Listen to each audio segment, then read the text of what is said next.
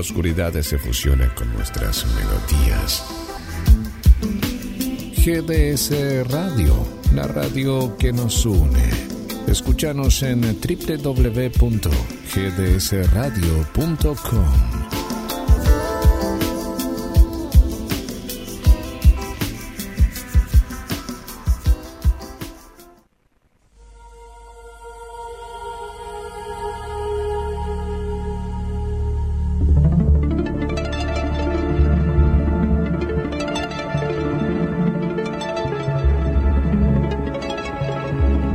Comienza en GDS, la radio que nos une.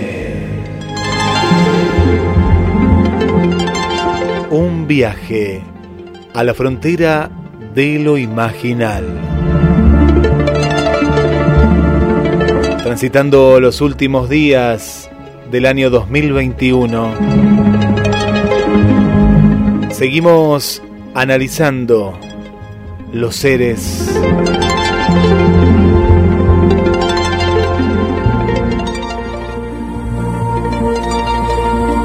Hoy desde una perspectiva muy particular. Desde Magonia hacia GDS Mar del Plata y desde allí para todo el mundo quien les habla en la locución, Guillermo San Martino, y ya le doy la bienvenida al conductor y creador del ciclo, Carlos Matos. Buenas tardes, Guillermo, ¿cómo estás? Muy buenas tardes, Carlos, muy bien. Hoy con una visita muy especial que nos vino a, a, visitar justamente aquí a Mar del Plata desde Perú, un oyente, amigo, actor. Ah, qué bien. Sí, sí. Carlos Ambro, un tocayo tuyo justamente y, aquí está con nosotros. Muy bien.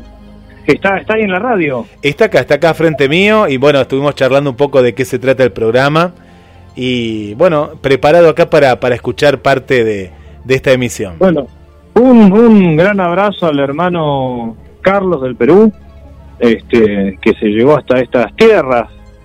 Bueno, Guille, hoy vamos a tocar los, eh, los seres de agua y de tierra desde la perspectiva de Borges. ¿Qué es lo que escribe Borges? Eh, tanto en, este, en el libro de los seres imaginarios como en algún otro escrito.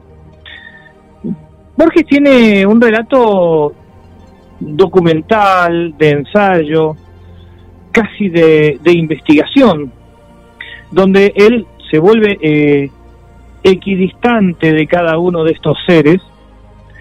Lo que es muy interesante conocer también eh, algunas perspectivas tomando algunos, tomando otros autores.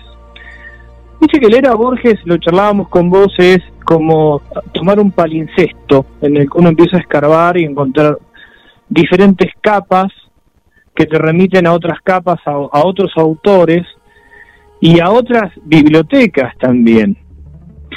Pero el debate no, no queda cerrado. El martes que viene vamos a, finalizar con algunos seres que quedan eh, en el mundo de lo imaginario o de lo imaginal. En esta taxonomía, nosotros aclaramos, eh, recordamos, estamos, seguimos la taxonomía de Paracelso, que en algo encaja, pero hay seres que no los podemos clasificar de acuerdo a esa, a esa taxonomía y que Borges los pone en su, eh, en su literatura, los vuelca en su literatura. También decíamos, Guillermo, la semana pasada, que en este debate acerca de la existencia real o no de estos seres, nos encontramos con el concepto de realidad. ¿Qué entendemos por realidad? Si eh, hablamos de una realidad imaginal, una realidad cultural, una realidad física, una realidad ontológica. Y para, para finalizar, el martes que viene, vamos a intentar ver qué dicen algunas corrientes interpretativas de la Torá. Vos sabés que hay rabinos que sostienen la existencia real de estas entidades y que dicen que eh, figuran no solo en, el, en la Torá, en el Pentateuco, en el antiguo, los cinco primeros libros del Antiguo Testamento, sino que además esa interpretación, hay interpretaciones talmúdicas en, la, en las que eh, eh, se afirma, como decía antes, la existencia y se dan determinadas explicaciones. Una de las, una de las explicaciones eh, acerca de la creación de estos seres que no son ángeles, tampoco son humanos, sino que comparten algunas, algunos aspectos de los ángeles eh, y otros aspectos de la humanidad, eh, se debe a, varias cuestiones. Hay una interpretación que dice que, bueno, eh, estos seres fueron creados prácticamente al finalizar el sexto día que fue el último día de la creación, porque el séptimo día Dios descansó. Ahora, parece una interpretación un poco extraña, porque si fueron creados al finalizar el, sexto día, y de ahí la imperfección, de ahí la imperfección, no, no parece plausible que Dios haya hecho algo imperfecto. Es como si le hubiera faltado tiempo, como que se quedó a mitad de camino. Esto no lo estoy diciendo yo, esto lo, lo dicen este, algunos rabinos que vamos a escuchar, como decía, el próximo, el próximo martes. Este, también hay algunas interpretaciones cristianas al respecto.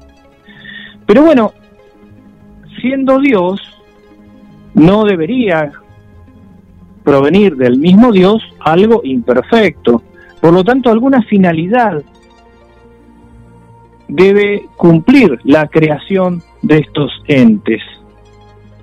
Bueno, ese es uno de los aspectos de la creación de estos seres este, que, que para Celso los clasifica como elementales. Hay otra categoría de seres que provendrían, de acuerdo a la Torá, de el episodio de Babel, cuando se construye la famosa torre para acercarse al cielo, y acá, de acuerdo a algunas interpretaciones, habría tres categorías de humanos. Una categoría que simplemente quería llegar al cielo y morar en el cielo con Dios. Pero bueno, esto no deja de ser una actitud desafiante. Otra que quería instalar sus propias costumbres en el cielo y otras directamente guerrear. Eh, a los primeros Dios los eh, confundió las lenguas estamos hablando de algunas interpretaciones, ¿verdad? Pues puede llegar a seguramente llamar a algún algún este oyente, algún oyente decir, bueno, no, pero eso no lo dice la Biblia. No, estamos hablando de ciertas exégesis que existen. Ah, decíamos que entonces ahí vino la confusión de, de las lenguas, de acuerdo a algunas interpretaciones. Y después, a los más desafiantes, los castiga a unos transformándolos en monos y a otros en estos seres que serían los, los duendes. La interpretación de la transformación del mono eh, tiende a ir contra la idea de la evolución de los eh, que, de que el hombre desciende del mono o en tal caso de un tronco común al, mono. Eh, y entonces, bueno, eh, eh, en, en, el castigo hacia, hacia los más rebeldes aparecen estos, estos seres elementales. Básicamente los duendes, los llamados duendes, que en algún aspecto se confunden con los, con los gnomos. Como ves, Guillermo, como dicen los abogados, la biblioteca no es pacífica. Aparece todo tipo de interpretaciones. Sí, sí, sí. Y aparte, del otro lado, como bien marcabas, claro, uno se basa solo en la Biblia, pero sabemos que hay un montón de escrituras, ¿no? Que tal vez que no fueron tan populares, ¿no? Como las Sagradas Escrituras, de las cuales vos estás hablando, ¿no? Claro, hay, hay también otras exégesis. De hecho, bueno, eh, tomando tomando la Biblia, eh, tomando la, la Torá, el Pentateuco, la, pero la escritura en hebreo, los cabalistas hablan de que a través de esas permutaciones de letras se aparecen también estos estos seres. Ahora, Maimónides sostiene, y, y acá también hay un tema a resolver, que estos seres en realidad no existen. Maimónides era bastante, eh, diríamos, racional. Bueno, eh, estoy pidiendo una licencia, ¿no? Porque hablar de racionalidad eh, es, simplemente para tratar de, de explicar ciertas diferencias. Maimónides era quien decía que a Dios solamente se lo puede definir por atributos negativos, es decir, ¿por qué por atributos negativos? Porque a Dios se puede decir qué cosa no es Dios, pero decir que es Dios, por ejemplo, decir que Dios es bueno, estaríamos recortando la noción de Dios. Por lo tanto, la teología de Maimónides era una teología totalmente apofática. Obviamente, nadie niega, ni en el, ni en el judaísmo, ni en el cristianismo, eh, la solidez intelectual de Maimónides. Pero también aparecen varias interpretaciones, ¿no? Si es que no hay, si es que no existen, si es que alguna vez existió y dejaron de existir. Pero estas son todos, estos son todos cabos que eh, dejamos eh, sueltos para, para compartir la semana que viene. Bueno, pero ¿por qué lo hicimos hoy? Para, para ir pensando, para ir pensando estas cuestiones, esto de del mundo feérico, el mundo elemental.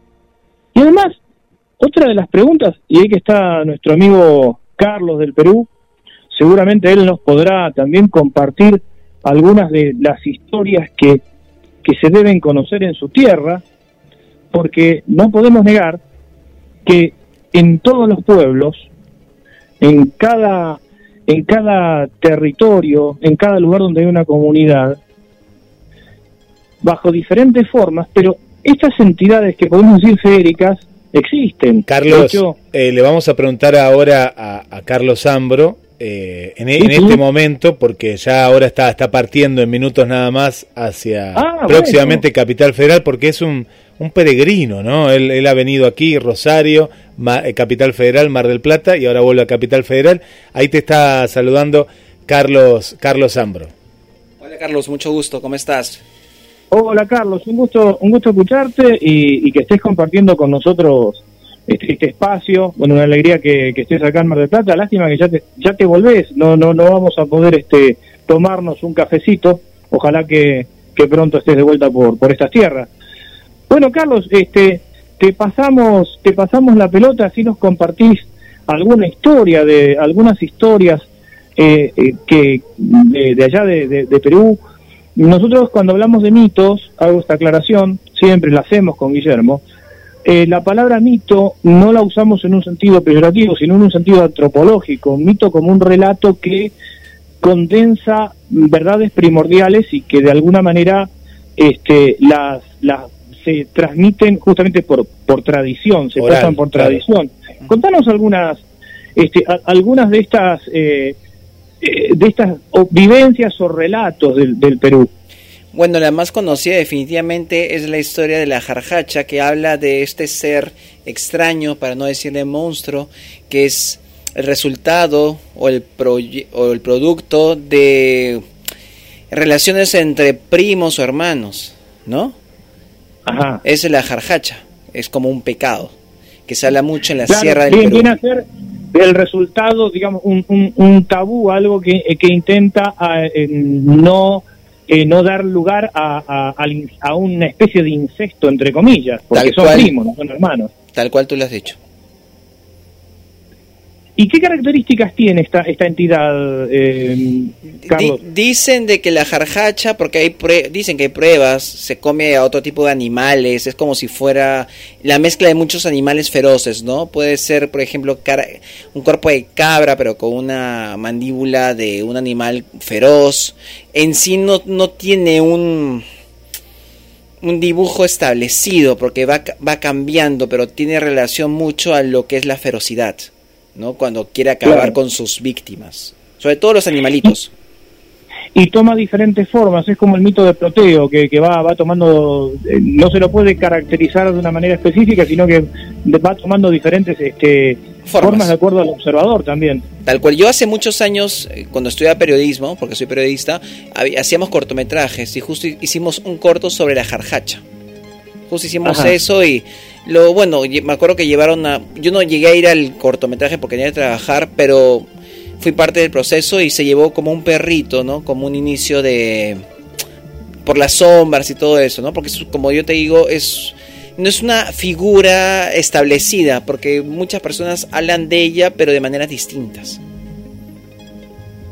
Claro, y eso debe variar también de acuerdo a las distintas regiones del Perú. ¿Esto es posible, eh, eh, Carlos, que haya sido fomentado, eh, mm, recapitulando, vos comentabas que eh, es eh, el resultado de las relaciones entre primos, hermanos. hermanos. esto puede ser el resultado tal vez de la dominación a partir de, la conquista justamente para, para romper esa relación intrafamiliar que, que existía en, en, en la familia precolombina. Podría ser que sí, pero justo hay reportajes de televisión que asocian de que es realidad y que las víctimas de estos seres son animales, sobre todo del campo, que aparecen sin órganos. Eh, he visto yo los reportajes y son muy complejos. Así que, claro. ¿qué se puede hacer? Bueno, vivimos en un país, en el caso del Perú, con muchas historias, pero que también hay, existen muchas pruebas. Y uno como persona siento que hemos de ser abiertos a todo tipo de, manifestaciones, ¿no? Porque por algo somos historia en proceso. Sí, y además eh, eh, lo que eh, estos seres vienen a hacer es a romper tal vez esta, esta, esta cultura propia del cartesianismo, ¿no?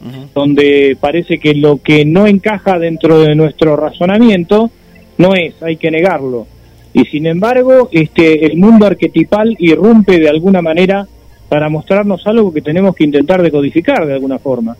Exactamente, te doy toda la razón. Justo le decía a Guillermo que hace algunos años yo formaba parte de un programa de radio que se llamaba Jueves de Terror en Radio Miraflores en Lima y contábamos justo historias así como estás diciendo sobre tradiciones o, tal vez sobre el tema de fantasmas y nos escribían muchísimo de México, de Argentina, de España.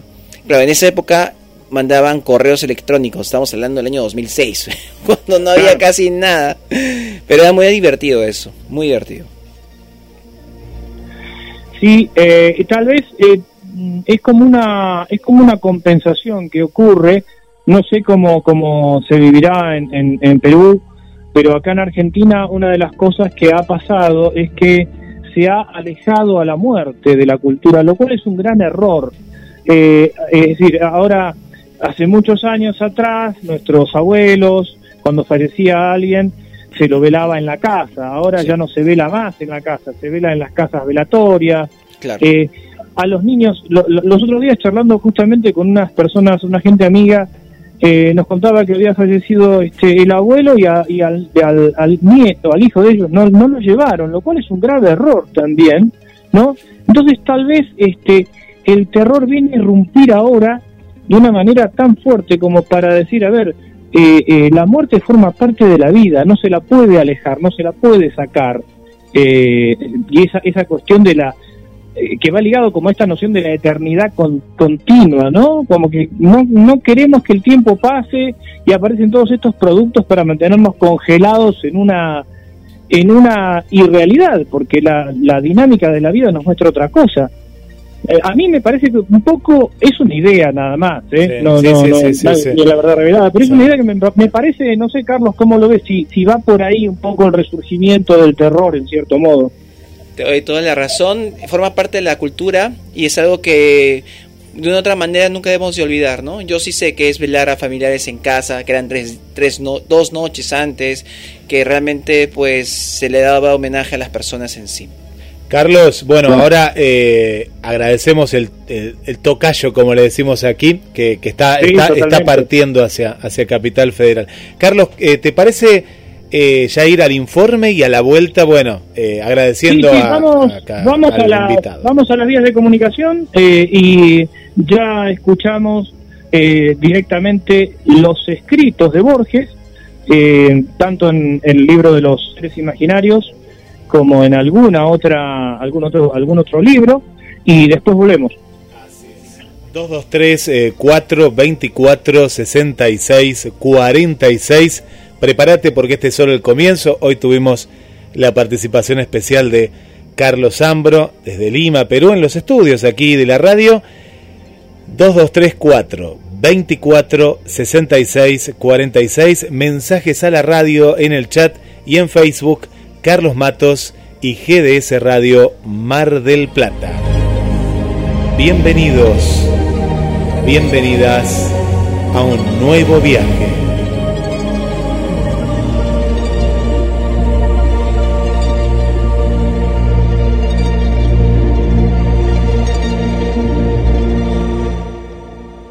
La esfera es el más uniforme de los cuerpos sólidos ya que todos los puntos de la superficie equidistan del centro.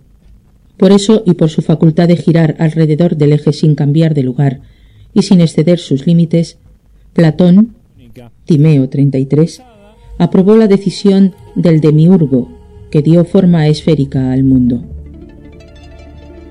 Juzgó que el mundo es un ser vivo y en las leyes 898 afirmó que los planetas y las estrellas también lo son. Dotó así de vastos animales esféricos a la zoología fantástica y censuró a los torpes astrónomos que no querían entender que el movimiento circular de los cuerpos celestes era espontáneo y voluntario. Más de 500 años después, en Alejandría, Orígenes enseñó que los bienaventurados resucitarían en forma de esferas y entrarían rodando en la eternidad. En la época del Renacimiento, el concepto de cielo como animal reapareció en Bantini. En neoplatónico Marsilio Ficino habló de los pelos, dientes y huesos de la Tierra.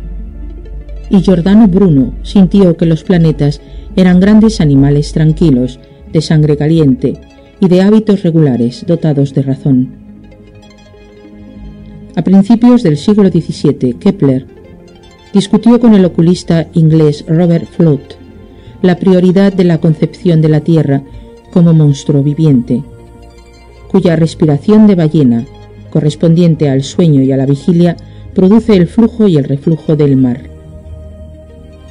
La anatomía, la alimentación, el color, la memoria y la fuerza imaginativa y plástica del monstruo fueron estudiados por Kepler. En el siglo XIX, el psicólogo alemán Gustav Theodor Fechner, hombre alabado por William James en la obra A Pluralistic Universe. Repensó con una suerte de ingenioso candor las ideas anteriores. Quienes no desdeñan la conjetura de que la Tierra, nuestra madre, es un organismo, un organismo superior a la planta, al animal y al hombre, pueden examinar las piadosas páginas de su Cent Avesta Ahí leerán, por ejemplo, que la figura esférica de la Tierra es la del ojo humano, que es la parte más noble de nuestro cuerpo.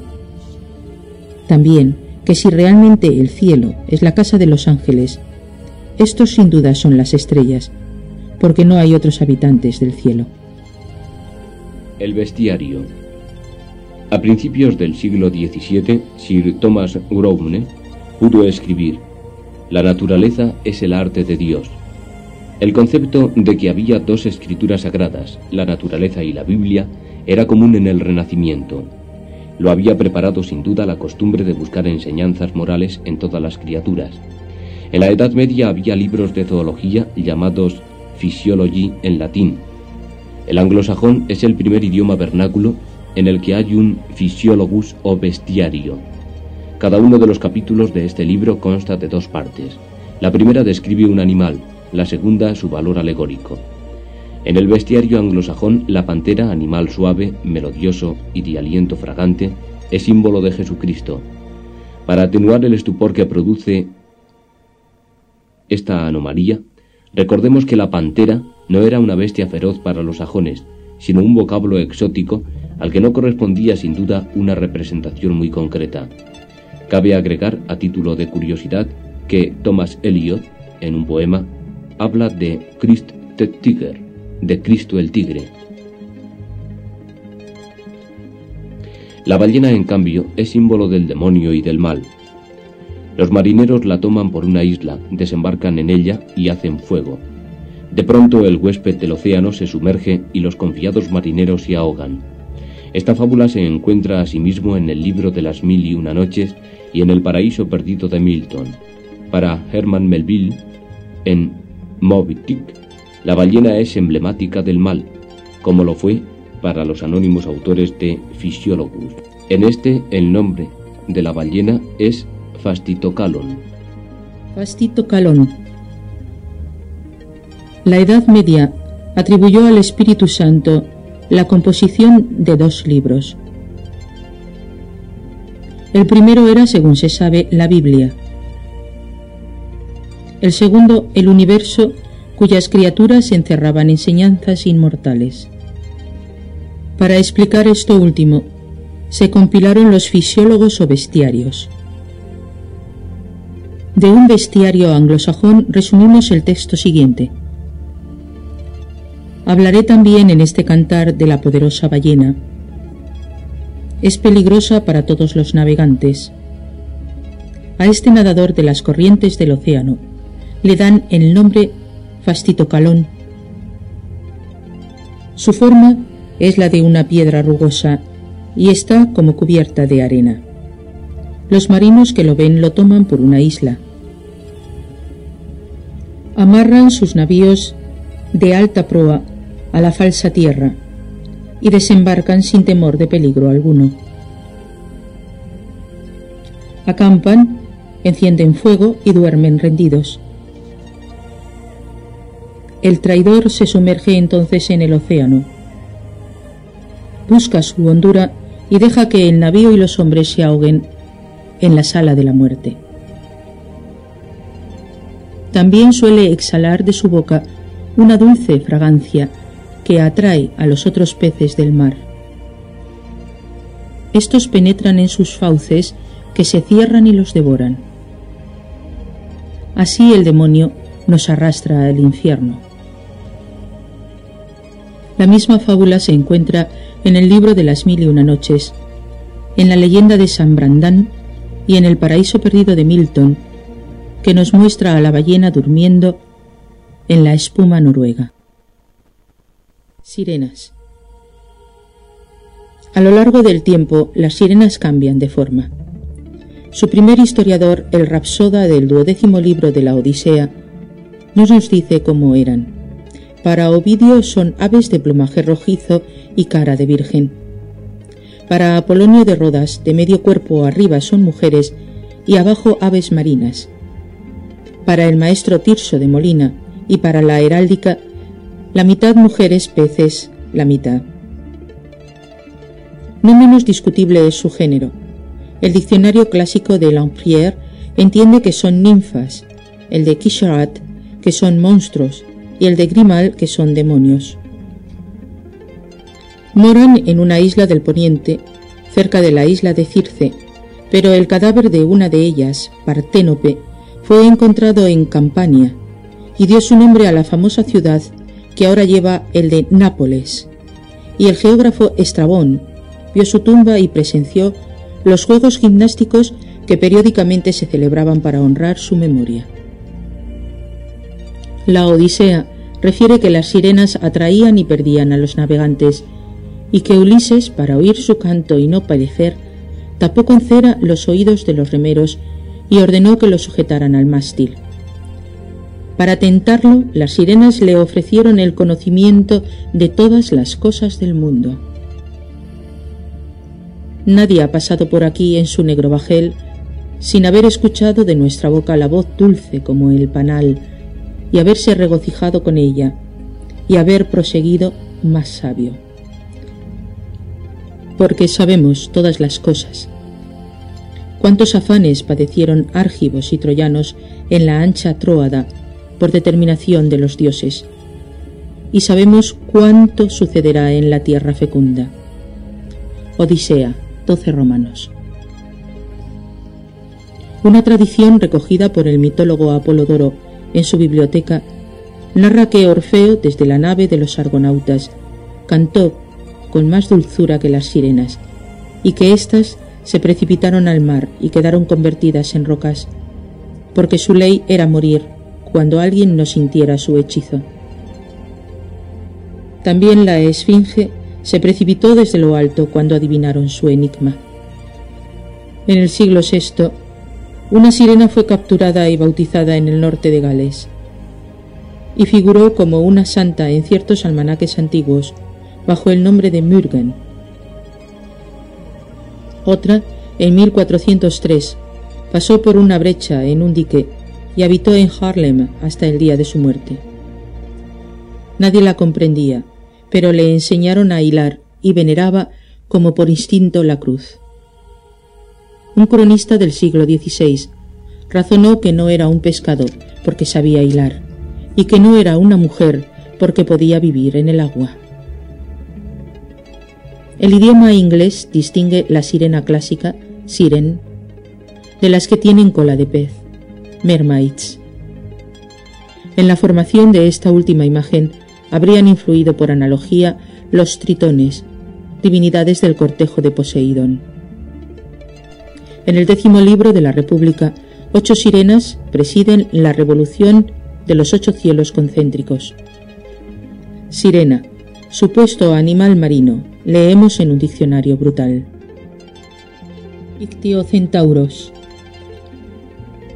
Licofronte, Claudiano y el gramático bizantino Juan Setses han mencionado alguna vez los ictiocentauros. Otra referencia a ellos no hay en los textos clásicos. Podemos traducir ictiocentauros por centauro peces. La palabra se aplicó a seres que los mitólogos han llamado también centaurotritones, su presentación abunda en la escultura romana y helenística. De la cintura arriba son hombres, de la cintura abajo son peces, y tienen patas delanteras de caballo o de león. Su lugar está en el cortejo de las divinidades marinas, junto a los hipocampos. El kraken. El kraken es una especie escandinava del zaratán y el dragón de mar o culebra de mar de los árabes. En 1752, el dinamarqués Erik Pontoppidan, obispo de Bergen, publicó una historia natural de Noruega, obra famosa por su hospitalidad o credulidad. En sus páginas se lee que el lomo del kraken tiene una milla y media de longitud y que sus brazos pueden abarcar el mayor navío. El lomo sobresale como una isla. Erik Pontoppidan llega a formular esta norma. Las islas flotantes son siempre krakens. Asimismo, escribe que el kraken suele enturbiar las aguas del mar con una descarga de líquido. Esta sentencia ha sugerido la conjetura de que el kraken es una magnificación del pulpo. Entre las piezas juveniles de Tennyson hay una dedicada al kraken, dice literalmente así bajo los truenos de la superficie, en las honduras del mar abismal. El kraken duerme su antiguo, no invadido sueño sin sueños. Pálidos reflejos se agitan alrededor de su oscura forma. Vastas esponjas de milenario crecimiento y altura se inflan sobre él. Y en lo profundo de la luz efermiza, Pulpos innumerables y enormes baten con brazos gigantescos la verdosa inmovilidad desde secretas celdas y grutas maravillosas. Yace ahí desde siglos y yacerá, cebándose dormido de inmensos gusanos marinos hasta que el fuego del juicio final caliente el abismo. Entonces, para ser visto una sola vez por hombres y por ángeles, rugiendo surgirá y morirá en la superficie. Las ninfas. Paracelso limitó su habitación a las aguas, pero los antiguos las dividieron en ninfas de las aguas y de la tierra. De estas últimas, algunas presidían sobre los bosques. Las amadríadas moraban invisiblemente en los árboles y perecían con ellos. De otras se creyó que eran inmortales o que vivían miles de años. Las que habitaban en el mar se llamaban oceánidas o nereidas, las de los ríos náyades. Su número preciso no se conoce. Hesíodo aventuró la cifra de tres mil. Eran doncellas graves y hermosas. Verlas podía provocar la locura, y si estaban desnudas la muerte. Una línea de Propercio así lo declara. Los antiguos les ofrendaban miel, aceite y leche. Eran divinidades menores, no se erigieron templos en su honor. Los gnomos son más antiguos que su nombre, que es griego, pero que los clásicos ignoraron porque data del siglo XVI. Los etimólogos lo atribuyen al alquimista suizo Paracelso, en cuyos libros aparece por vez primera. Son duendes de la tierra y de las montañas. La imaginación popular los ve como enanos barbudos de rasgos toscos y grotescos. Usan ropa ajustada de color pardo y capuchas monásticas. A semejanza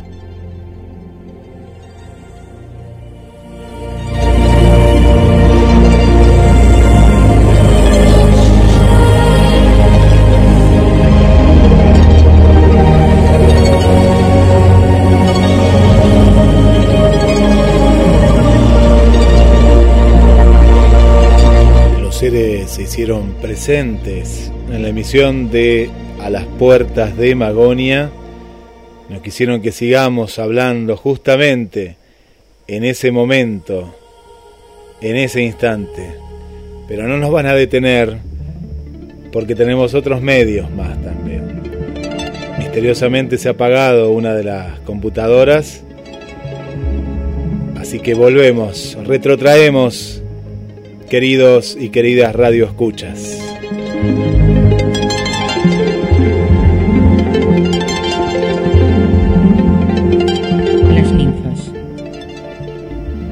Paracelso limitó su habitación a las aguas, pero los antiguos las dividieron en ninfas de las aguas y de la tierra. De estas últimas, algunas presidían sobre los bosques. Las amadríadas moraban invisiblemente en los árboles y perecían con ellos. De otras se creyó que eran inmortales o que vivían miles de años. Las que habitaban en el mar se llamaban oceánidas o nereidas, las de los ríos náyades. Su número preciso no se conoce. Hesíodo aventuró la cifra de tres mil eran doncellas graves y hermosas. Verlas podía provocar la locura, y si estaban desnudas la muerte. Una línea de Propercio así lo declara.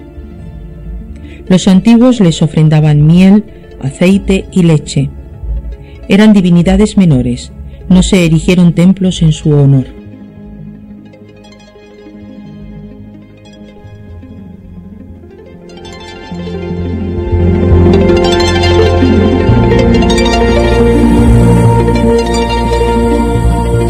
Los gnomos son más antiguos que su nombre, que es griego, pero que los clásicos ignoraron porque data del siglo XVI.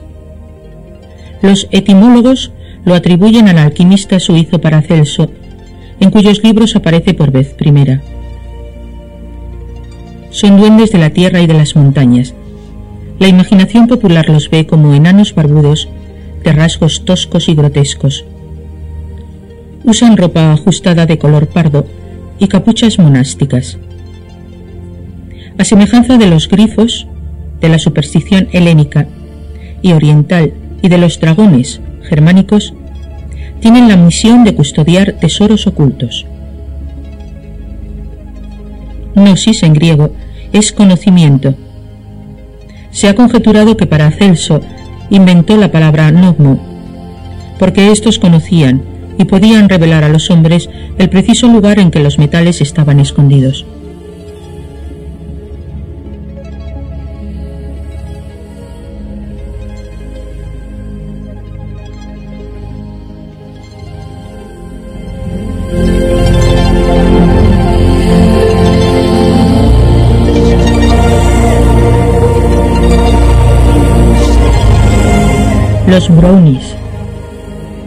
Son hombrecitos serviciales de color pardo, del cual han tomado su nombre. Suelen visitar las granjas de Escocia y durante el sueño de la familia colaboran en las tareas domésticas. Uno de los cuentos de Grimm refiere un hecho análogo. El ilustre escritor Robert Louis Stevenson afirmó que había adiestrado a sus brownies en el oficio literario. Cuando soñaba, estos le sugerían temas fantásticos, por ejemplo, la extraña transformación del doctor Jekylls en el diabólico señor Hyde, y aquel episodio de Olaya, en el cual un joven de una antigua casa española muerde la mano de su hermana.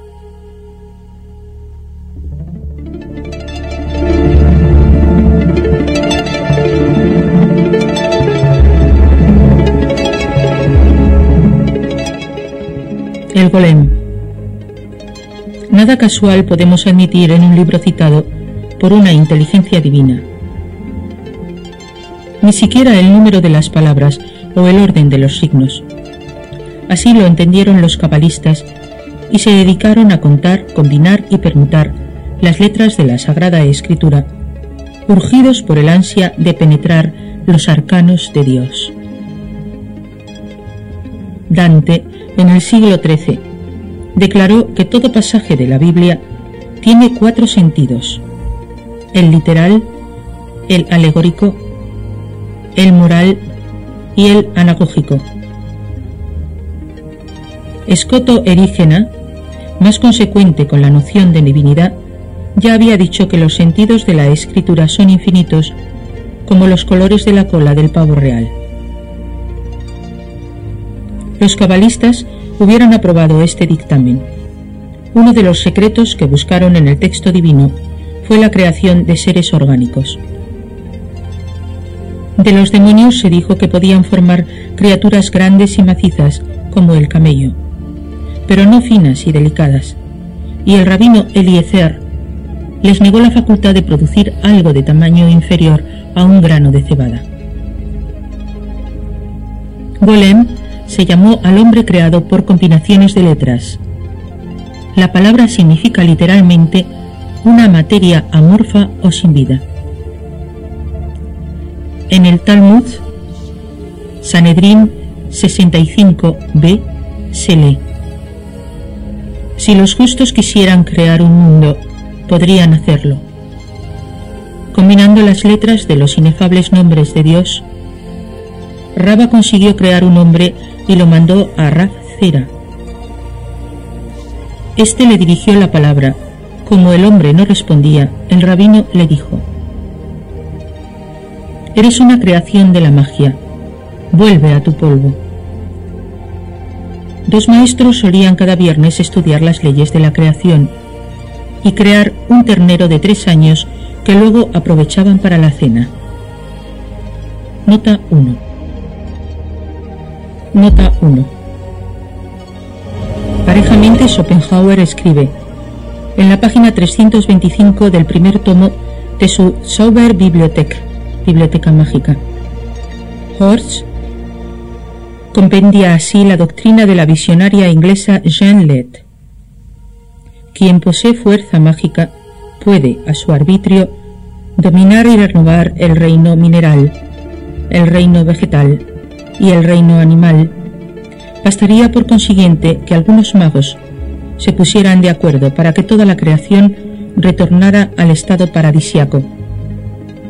Sobre la voluntad de la naturaleza. 7 Romanos. Fin de la nota 1.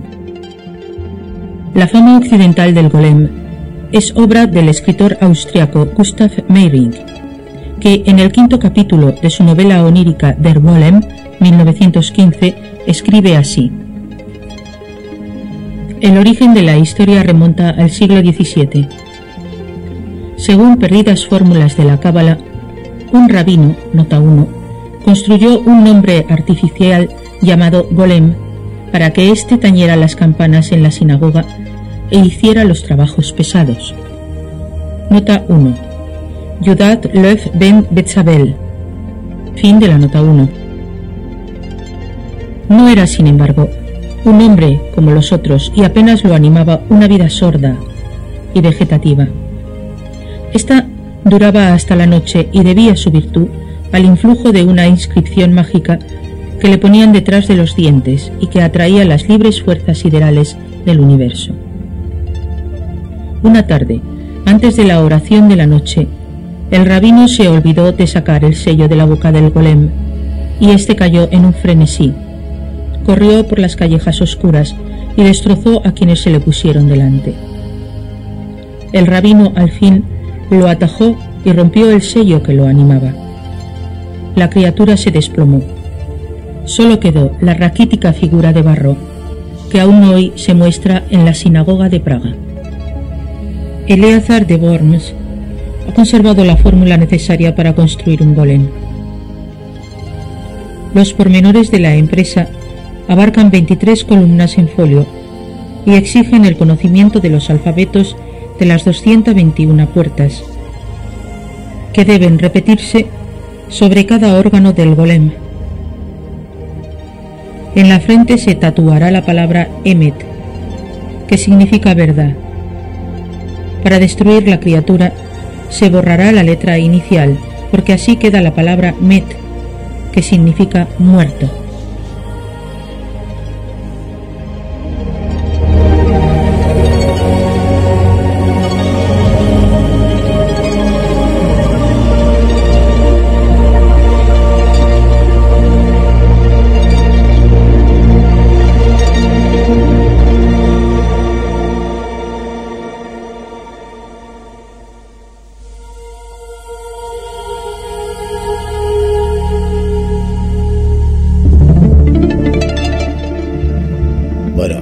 Enigmático es lo que ha ocurrido. Vamos a preguntarle a, a Carlos en qué momento no se cortó, se apagó una de las computadoras. A ver en qué momento era. Yo no sé si eran los gnomos o los brownie. No sé, pero se cortó. Así se apagó la computadora y me parece que ya no anda más. No sé, no sé cuál era de estos seres que se metieron ahí en la tecnología. Suerte que teníamos una computadora de soporte. Y Carlos, ¿estabas atento a ver en qué momento fue? Sí, sí, eh, eh, los brownies. Fueron los brownies los que no querían... No se querían dar a conocer y te desactivaron la computadora. Sí, sí, sí, la, pero la desactiva se apagó, ¿no? Pero esto es verdad, se apaga la computadora. Digo, ¿qué pasó acá? Estando enchufado, todo andando bien. Después voy a probar si la si anda y en el próximo programa contaré si capaz que los brownies dijeron basta y esta computadora ya eh, no la puedo usar más, no, no sé. No querían, no querían este, que revelen su, su identidad, aunque fuera Borges. Ah. Eh, mira, esto, esto que estás diciendo, eh, bueno, lo, que es una chanza que estamos haciendo entre los dos, ¿no? Ah, Pero eh, fíjate que, que, que como a veces este, la gente también se, sugestiona y podría decir, no, mira, sí, fíjate, justo que están hablando de esto, este, las computadoras este, hacen, pasa esto con las máquinas. Bueno, hicimos el recorrido prácticamente por los cuatro elementos. Eh, ahí, eh, bueno, antes de, arrancar con las sirenas y la ballena mítica, porque primero eh, hablamos de una, ballena mítica, hay un escrito en los, el libro de los seres imaginarios donde se habla de los animales esféricos. ¿No? Eh, que es con lo que arrancó el informe, y eh, menciona a la Tierra y a los planetas. ¿Por qué la palabra animal? Bueno, la palabra animal en el sentido de ánima, que tiene un alma, no que es un animal como un perro, como un, como un gato. Eh, algo, algo similar a lo que decíamos cuando mencionábamos Gaia, la Pachamama, y bueno, ahí eh, recoge Borges toda la, toda la mítica en relación a, la Tierra y a los planetas, a quienes también eh, en, en, la, en el Renacimiento, antes del Renacimiento, se los consideraba seres animados. Y hay quienes aún los consideran seres animados. Eh, después escuchamos el bestiario, pero eh, el bestiario en, en, la narración de una voz masculina no corresponde al libro de los seres imaginarios, sino a otro libro donde habla de las antiguas literaturas germánicas. ¿Y qué eran los bestiarios? Bueno, ahí, ahí lo, explica muy bien. Eran un catálogo de, de animales, pero cuya eh, función en este catálogo era dar una interpretación de tipo ético-moral. Entonces, eh, nos encontramos, por ejemplo, con el león, no, lo menciona Borges acá, ¿no? Pero con el león eh, como asimilándolo también a, Cristo, eh, porque siempre mantenía los ojos abiertos y entonces estaba atento. En la realidad los leones no están todo el día con los ojos abiertos, pero en el imaginario del bestiario sí. Sabes que en, el, en, el, en la realidad es la leona, ¿no? La que va a cazar, la que siempre... El león te digo que está tirado ahí. No, no, el, león está muy, el tipo está, el tipo muy está muy tranquilo ahí, sí, panza arriba. Este, y es cierto, es la leona la que va a cazar. Tenía una pregunta, Carlos, con respecto a, a la religiosidad de Borges. ¿Cómo, cómo lo, para, para que la gente tenga la idea, ¿no? Por esta comparación y demás ¿Cómo sería? ¿Era una persona practicante, una persona creyente, pero hasta ahí no más? Mira, hasta donde hasta donde yo sé, eh, hasta donde yo sé, no, no era una persona como, como podemos decir eh, religiosa, practicante, católica, apostólica, romana. Borges era más bien un libre pensador. Claro, eh, sí, tenía una idea de, lo trascendente. Él tenía una idea de lo trascendente. Conocía profundamente eh, las distintas vertientes del cristianismo, eh, porque de hecho eh, hay una rama de la familia de Borges que es inglesa, entonces conocía las diferencias, por ejemplo, que existen entre el catolicismo romano, el luteranismo este, y la iglesia presbiteriana, y él se hacía eh, permanentemente debatía, él lo contó una vez, eh, desde, desde niño, esta cuestión de la predestinación de los, eh, de los, de los presbiterianos, por un lado, la libertad, cómo armonizar la, la, cuestión de la libertad, compartía también ciertas cuestiones, digamos, este, de, no, no tan deterministas del lado de la Iglesia Católica Romana, pero también se preguntaba acerca de ¿Por qué el avance de ciertos países eh, de rasgo de rasgo protestante? Sinceramente, no sabemos al final de sus días eh, en qué creía, pero sí podemos, este, hasta donde, eh, inclusive yo te comenté en una oportunidad, yo lo conocí a Borges en el año 83, cuando se hizo acá en Mar del Plata el ciclo Diálogos Argentinos, que vinieron muchos escritores, un ciclo conducido por María Esther Vázquez. Y él, no, en ese momento por lo menos él, él no negaba la idea de una trascendencia, de, de, de, un creador. De, de hecho hay un libro que se llama El Hacedor, hay un libro que se llama El Hacedor. No se llama Dios, no se llama, no tiene otro nombre, sino El Hacedor. Eh, y tenía una idea eh, muy adulta de, Dios, ¿no? Por ejemplo, en, el poema de los dones, eh, cuando él dice, nadie rebaje a lágrima o, recho, o reproche lo que con esa magnífica ironía de Dios que me dio un tiempo los libros y la noche. Es decir, lejos de culpar a Dios por haber sido escritor, eh, bibliotecario, quedarse ciego, dice, es la mayor de las ironías. Únicamente Dios es capaz de semejante ironía. Parece extraño, pero sin embargo, no deja de ser un, elogio a la grandeza de Dios en, en el poema de los dones, cuando él habla de que nadie, nadie rebaje, nadie rebaje a lágrima o reproche. Sería como un insulto a Dios rebajar a, a, a lágrima o reproche esa magnífica ironía de Dios que le dio a un tiempo los libros y la noche. Es decir, Borges era un creyente, pero no en un sentido ingenuo, eh, no en un sentido, no en un sentido infantil. Después, ese verso, los libros y la noche, eh, lo, utilizó ese verso, ese verso del poema de los dones, eh, para un microprograma sobre libros que, que, bueno, este, lo, comentaba un, un conductor marplatense, ¿no? este, en, televisión. Eh, y después, bueno, eh, si, si, recordamos el programa pasado, eh, Guillermo, en las ruinas circulares,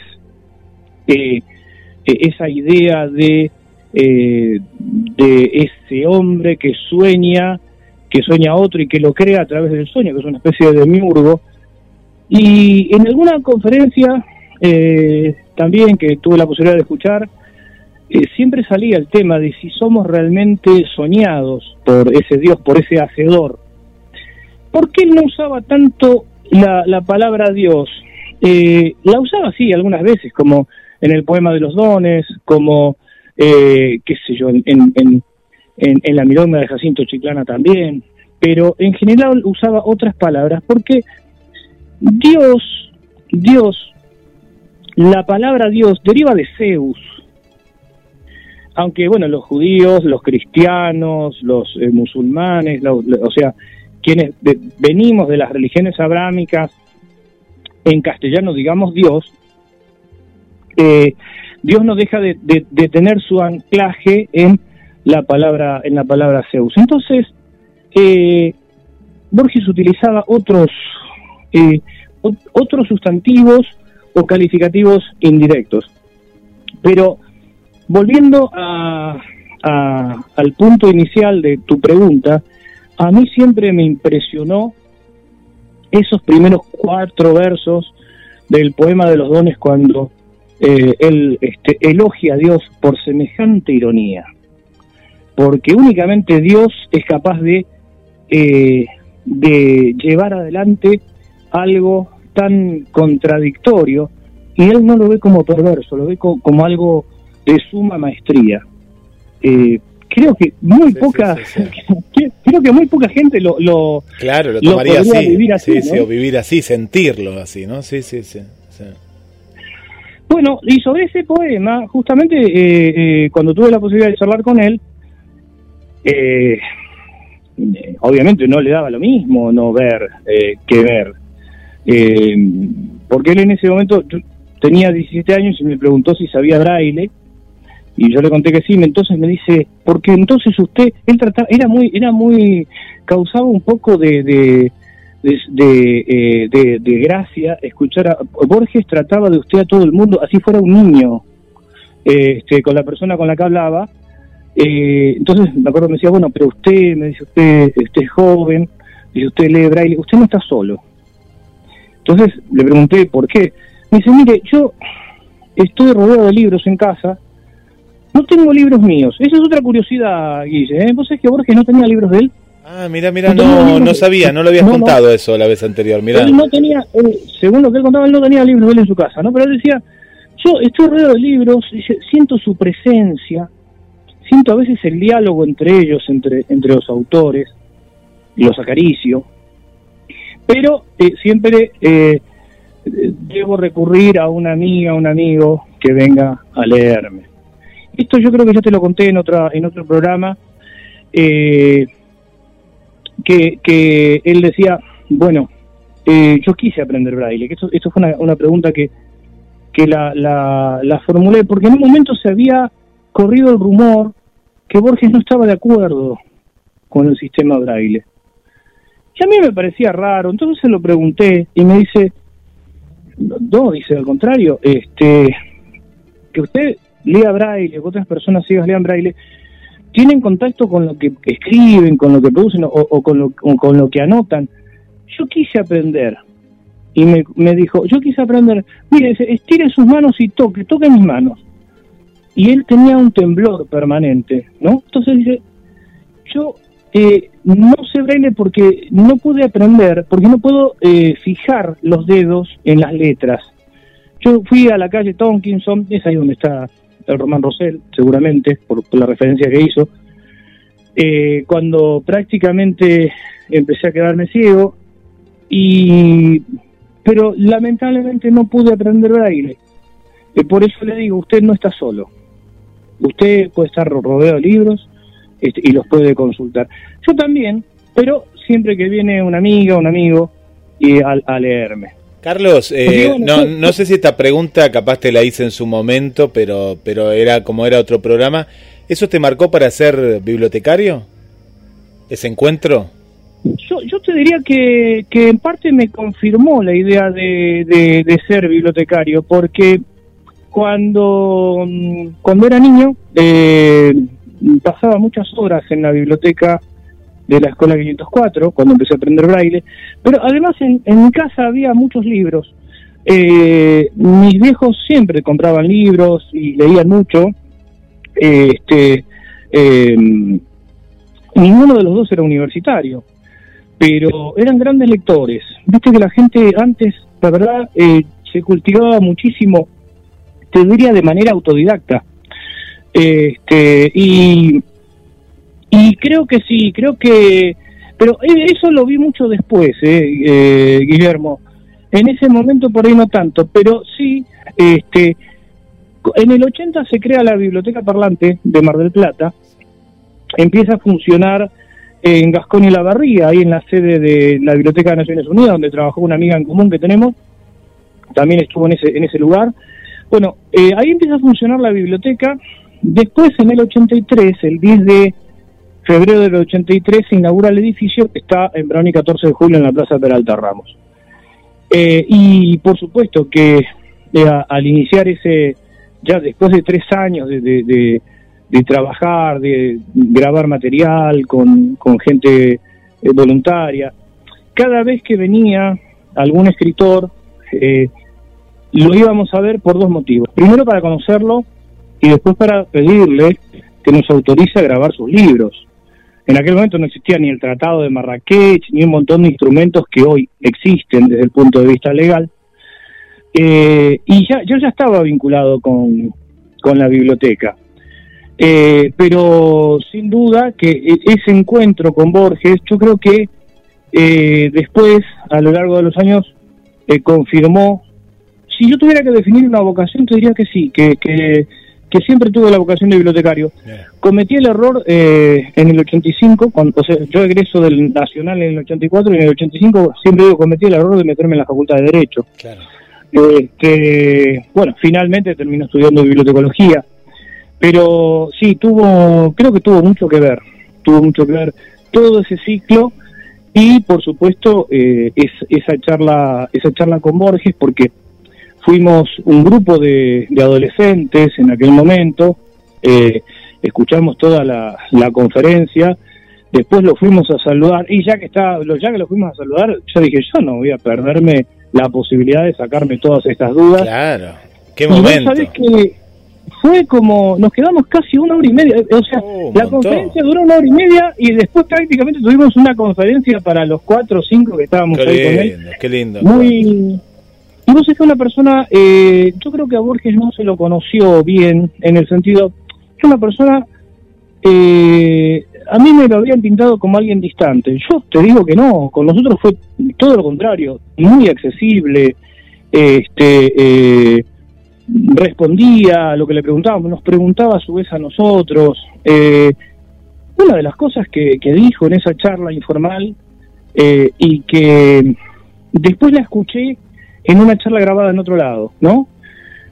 Eh, salió el tema de los libros que leíamos y por ahí este yo le comenté de un libro que no eh, de un autor que me resultaba muy aburrido. Me dice déjelo no lo lea dije tal vez este tal vez no es el momento tal vez ese autor hoy no es digno de usted dice seguramente más grande sí cuando sea Ahora que Borges me diera... No, no, pero es, es, épico. No, era un momento, pero era, era una intimidad, había eh, increíble en ese momento, ¿no? Un clima se habría creado, ¿no? Especial. Sí, sí, y vos sabés que, mira, cuando Borges muere, que fallece eh, tres años después, este, en Ginebra, eh, quienes habíamos ido en ese momento, estaba mi hermano, este, mi, mi, mi, madre, el que era presidente de décadas de San Armado en ese momento, dos personas más de la biblioteca parlante, eh, recuerdo cuando nos enteramos eh, del fallecimiento de Borges en el 86, nos fuimos a un café eh, a, a, tomar un café justamente y a leer algunas, algunas, algunos escritos de Borges. Recuerdo que lo que leímos en ese momento no eran cuentos sino poesías que había publicado la editorial MC. La editorial MC había publicado un libro que se llamaba La obra poética de Borges, que reunía todas las poesías de todos los libros de Borges, porque en, en, varios libros, en, muchos de los libros, aparece en el mismo libro cuento y aparece poesía. Bueno, la editorial MC había reunido, eh, había reunido todas las poesías de, de, Borges en, en, ese libro llamado este, La obra poética de Borges, que tenía la típica foto de, de Borges con su bastón. Él tenía un bastón de apoyo, tenía varios bastones en realidad. Porque algunos que había comprado él, otros que se los habían regalado. Y bueno, fue nuestra forma de, rendirle un homenaje muy íntimo eh, leyendo las poesías de Borges en un, en un café de Mar del Plata que ya no, no, existe. Bueno, salió, vino Borges, llegó Borges, algún gnomo nos trajo aquí, eh, justamente relacionado con, con estos programas, pero, pero vino bien esta, esta charla y este, estos detalles, algunos que no habías contado todavía en el aire de, la radio, Carlos. Muy bien, y sí, seguramente habrá sido un brownie. Eh, sí, sí, sí, sí, porque... Más, ligado a su, este, a, su a, la gente, claro, también aparte de su familia, eh, seguramente habrá sido alguno de estos, de estos entes y bueno, Guillermo, ya llegamos al final, nos vamos a preparar para dejar todo despejado eh, a efectos de armar el arbolito mañana. Mañana, mañana el arbolito. Y del otro lado quiero saludar a Ricardo Ferrera, dice extraordinaria la anécdota de Carlos Matos sobre su encuentro con Borges, como así memorables sus visitas al pionero de la ovnilogía, el gran Ariel Ciro Rieti, narrado en programas anteriores. Qué vida rica la de Carlos.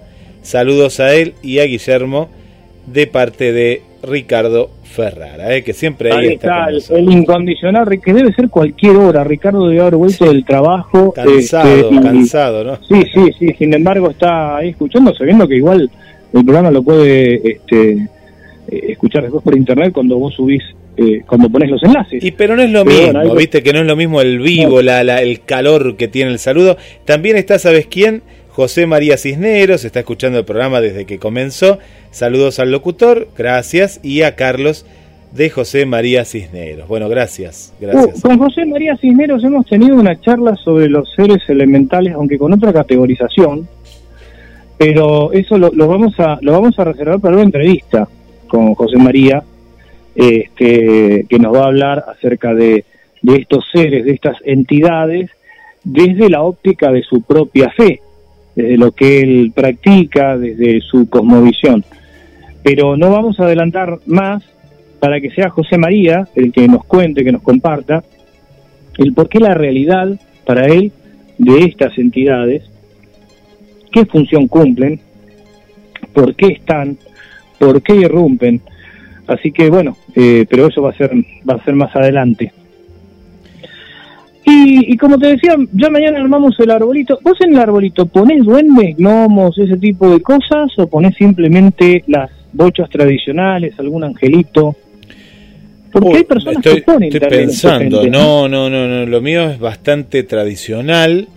Eh, mira, estoy pensando porque todavía no lo he armado. Hay, hay oyentes como Gilem, que le mandamos un saludo, ahí está escuchando, que me mandó una foto ayer, lo había armado. Le digo, pero ¿cómo? No, no, yo lo armo en cualquier día. Bueno, y en mi caso, Ah, sí, viste que. Se adelantó. Se adelantó, estaba como ansiosa, pero bueno, nos contaba, nos contaba Carlos en el programa anterior de Marcela Laura Fernández que el arbolito allá es tradición armarlo eh, fines de noviembre. Me sorprendió también, ¿no? Por lo menos en la Eh, familia en Perú. ¿En qué lugar específico es, este Guillermo? En la capital, en Lima está. Él vive en Lima.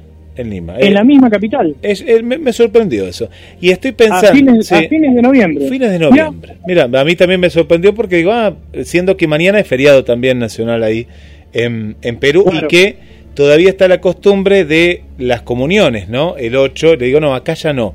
Acá alguna que otra, pero la gran mayoría lo hacen en el mes de noviembre, ¿no? La, las Sí, sí, es, es verdad, es verdad. Aunque, aunque eh, yo recuerdo por lo menos eh, cuando mi hijo tomó la comunión, que fue un 8, fue un 8 de noviembre, Mirá, eh, mirá. perdón, fue un 8 de diciembre, De fue un 8 de diciembre, sí, y sí. fue, creo que fue viernes, sí, es cierto, las comuniones ge- generalmente eran el 8 de diciembre, algunos días antes de noviembre, a veces por cuestiones organizativas, pero siempre era como que se, se fijaba el 8, el 8 de diciembre, Sí. es cierto. No, mira, y volviendo a mi arbolito, eh, no, está la, la Virgen María, el, el niño Jesús se pone eh, posterior al, al 24. Claro, el mismo, el ¿no? mismo 24, El mismo la 24, noche, ahí. a no ser Claro. que esté pegado, viste, algunos que vienen pegados, eso no se puede, pero bueno, en Sí, este ahí caso, no, viste, ah, ahí, ahí no, no, se te puede. queda, no te queda otra, es Eh, cierto, no te queda otra que ponerlo. No, mira, y después mi hermano más chico, Damián, que ahora ya no es tan chico, nos llevamos 10 años de diferencia, él solía, eh, él amplió el pesebre,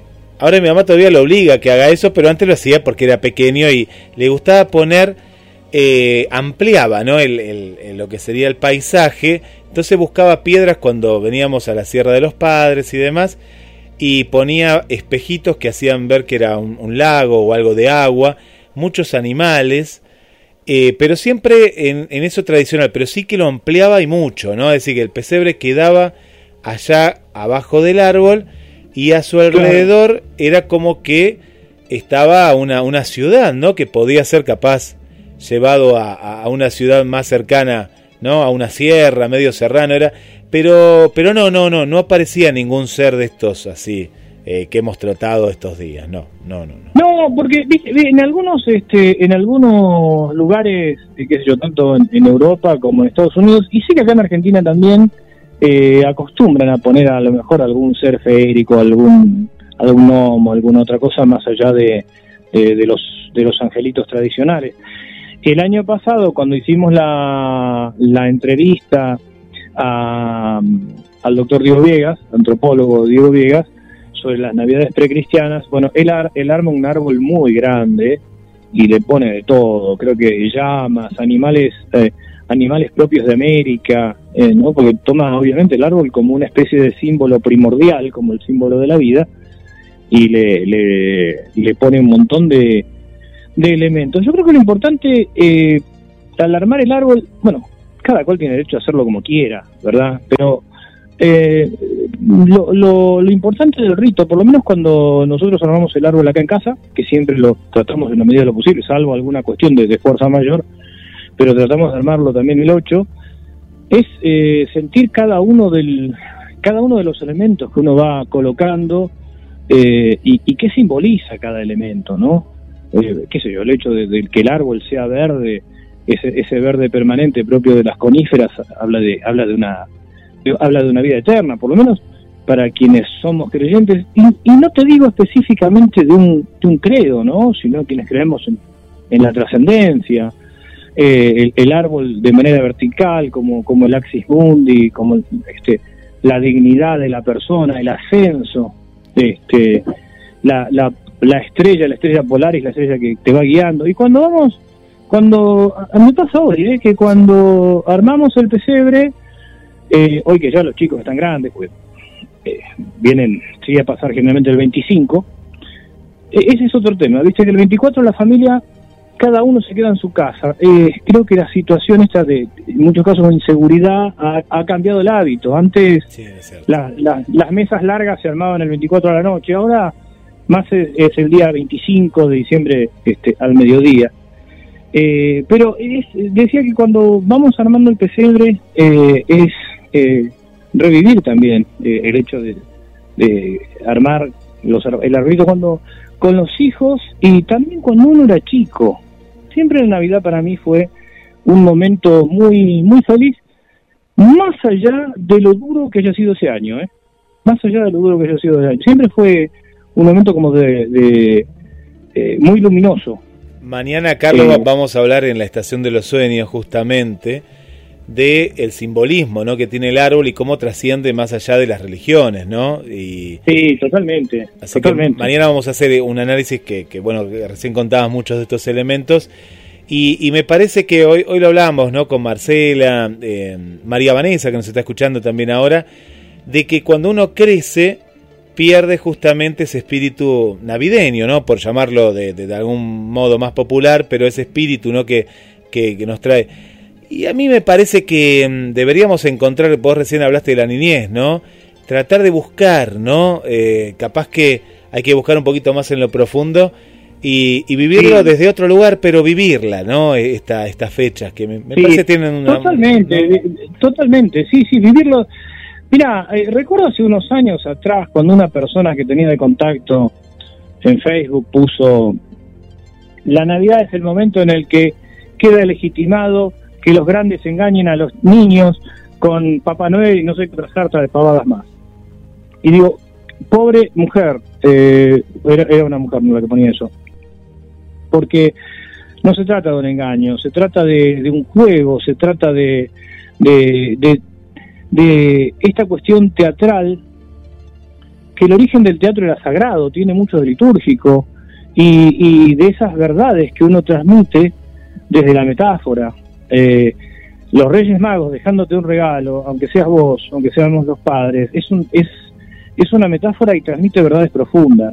Pero qué lástima, qué lástima la gente que cuando al crecer se queda con la literalidad este, y no es capaz de, trascender eh, cada uno de los símbolos.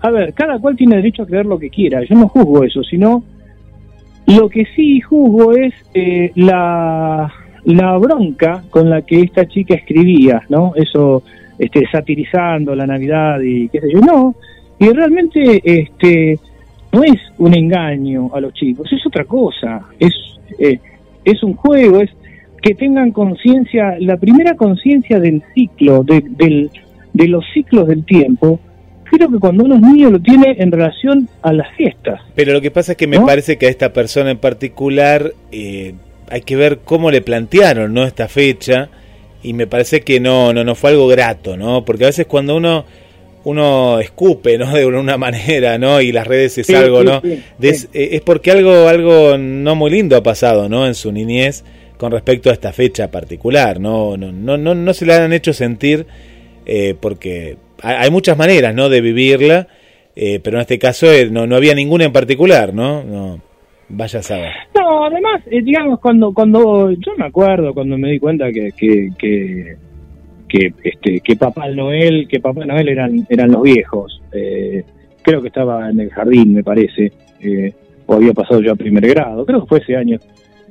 Sin embargo, uno acepta ese juego, siendo niño, de suspender la realidad y jugar a que, bueno, en ese momento los regalos este, los trae Papá Noel y no significa que los padres son hipócritas y los chicos son estúpidos. No, no, para nada. Eh, significa entender que hay una realidad eh, este, empírica y también hay una realidad simbólica. Mm. Y la mejor manera de, creo que, uno tiene de poder educar, educar por eso una fuerte, de hacerlos, de, de, ayudar a que los nuestros hijos despierten al mundo simbólico y de lo imaginal, que es tan necesario, es justamente este rito, este rito de, armar el árbol, de armar el pesebre, de contar la historia de quién fue, eh, si el hogar, si, si el hogar es un hogar de tradición cristiana. Después ya habrá tiempo para que cada uno se haga sus cuestionamientos. Bueno, pero a ver, ¿habrá sido tan así? Eh, realmente, bueno, ya habrá tiempo para eso, pero vos para cuestionarte necesitas primero tener un marco de referencia. Claro. Y la Navidad da un marco de referencia muy fuerte. Es muy fuerte. Está Flavio Vega también, otro amigo, ¿no? Aquí de, del programa. Oh, Flavio, Flavio de Córdoba, San Francisco, Córdoba. Qué lindo lugar. Bueno, como siempre, excelente programa. Saludos a ambos, ¿eh? Flavio Vega también ahí. Y por aquí, eh, el, el amigo también Ricardo dice, aquellos que digan que Santa Claus no existe o no existió se equivocan. La imagen de Papá Noel está inspirada en San Nicolás que hacía regalos a los chicos, sobre todo necesitados. Santa Claus, vaya que existe y existirá, eh, ahí con signos de, de admiración. Sí, totalmente, sí, sí, sí, totalmente de acuerdo con Ricardo. Bueno, un, un abrazo para, para Ricardo, también para, para Flavio, para Adriana, su esposa, este, que, que nos escuchan. Y sabes qué, eh, ya lo comprometí a Flavio cuando pueda, Sí. porque Flavio es, es profesor de historia, es docente eh, y está cargadísimo de horas, eh, pero ya lo comprometí para, para hacer una, una entrevista acerca también del el mundo feérico, un mundo que Flavio conoce profundamente y que además lo ha estudiado. Qué interesante, ¿no? Qué, que- qué- qué bueno, Flavio. Estos aportes de que, que están como radioescuchas y a la vez como protagonistas ahí en, en primera plana. Mariana Vanessa, María Vanessa nos dice, la Navidad es hermosa y su esencia del amor para con los demás es tan especial. Eso me agrada y me llega al alma. Eh, pero aquí en Canadá no tengo con quién compartir. Hacer un árbol para mí sola no tengo, dice mi portalito en miniatura. Ahí pongo al niño. No, no, tengo, dice, no, no, tengo, así dice, no, tengo mi portalito en miniatura, ahí pongo al niño y le doy gracias a Dios por la vida y tantas bendiciones. Nos escribe María Vanessa Me desde imagino, me Canadá. imagino, María Vanessa, que debes tener ahí a, a- a María de los Ángeles, ¿no? La, la patrona de, de Costa Rica, seguramente la debe tener en su ahí en su casa, allá en Canadá. Y bueno, Vanessa, María Vanessa está viviendo la, la Navidad Blanca, que para nosotros es rara, Blanca, ¿no? es No- rara. no, no, no la conocemos, este, porque no- nos toca nos toca a nosotros en pleno verano. Así es. Bueno, saludamos a Mariana Balser, que está ahí en la sintonía. Adriana del Centro también aquí. Que hacemos un llamado a la solidaridad. ¿eh? Si alguien conoce algún departamento que nuestra amiga Adriana, en cualquier barrio de Mar del Plata, eh, le vamos a pasar el dato. Capaz que alguien está alquilando. Hacemos un, un pedido a la solidaridad de nuestra amiga Adriana que, que necesita mudarse. Lo más urgente posible nos contó hoy. Así que bueno, gracias Adri por estar también. Muy bien, Eh, eh, antes de que nos vayamos, te quería recordarles a los oyentes que estábamos hablando de, de- de Flavio Vega. Eh, Flavio Vega fue, eh, es la persona, eh, es un hermano además, un amigo, pero es, la, es este, la persona con la que hablamos de, de todo este movimiento complicado dentro de la cuestión ufolátrica, cuando hablamos de Guillermo Terrera y todos estos este, grupos y algunos grupos este, filonazis realmente este ha sido ha sido una nota muy buena la que hicimos con Flavio que nos aportó muchísimo material y que es un tema que dentro del mundillo ufológico se habla poco y nada y sin embargo este cuando le, pregunté a Flavio eh, Flavio tiene la, la está el, el canal Enigmas del Uritorco así que lo pueden ver también ahí este Así que bueno, después, cuando quieran buscar, no recuerdo, no tengo en mente en este momento el número del programa, después lo voy a buscar para pasárselos. Eh, cuando quieran volver a escuchar la entrevista, la verdad que fue muy, muy jugosa. Y bueno, ahora lo estamos comprometiendo a Flavio acá públicamente para este otro de los temas. Bueno, Guillermo, no sé si nos quedó algún saludo o algo por ahí. Hacemos un saludo general, sí, sí, siempre nos quedan saludos, ahí siguen escribiendo, así que bueno, agradecemos, agradecemos toda la audiencia. Bueno, esta visita de Carlos también, y Sí. bueno, fue, fue una, un aporte así eh, inesperado, pues fue una, una visita sorpresa, así que bueno, eh, muy, muy buen programa, y bueno, a la espera del programa de la semana que viene, así que dejamos abierto esta, este pasaje a las puertas de Magonia, porque se viene muy interesante. Muy bien, Guillermo, entonces será hasta el martes próximo para emprender otro nuevo viaje. Un abrazo para vos, para Andrea, para toda la familia, para las oyentes y los oyentes de A las Puertas de Magonia, un viaje a la frontera de lo imaginario.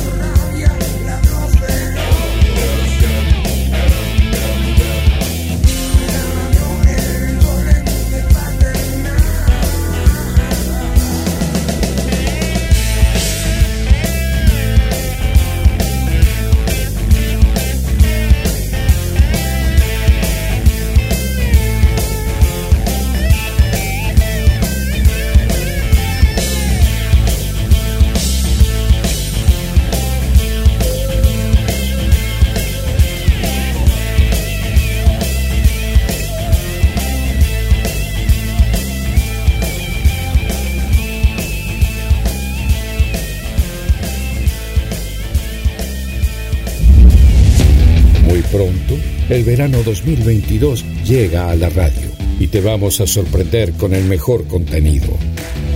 ¿Se siente?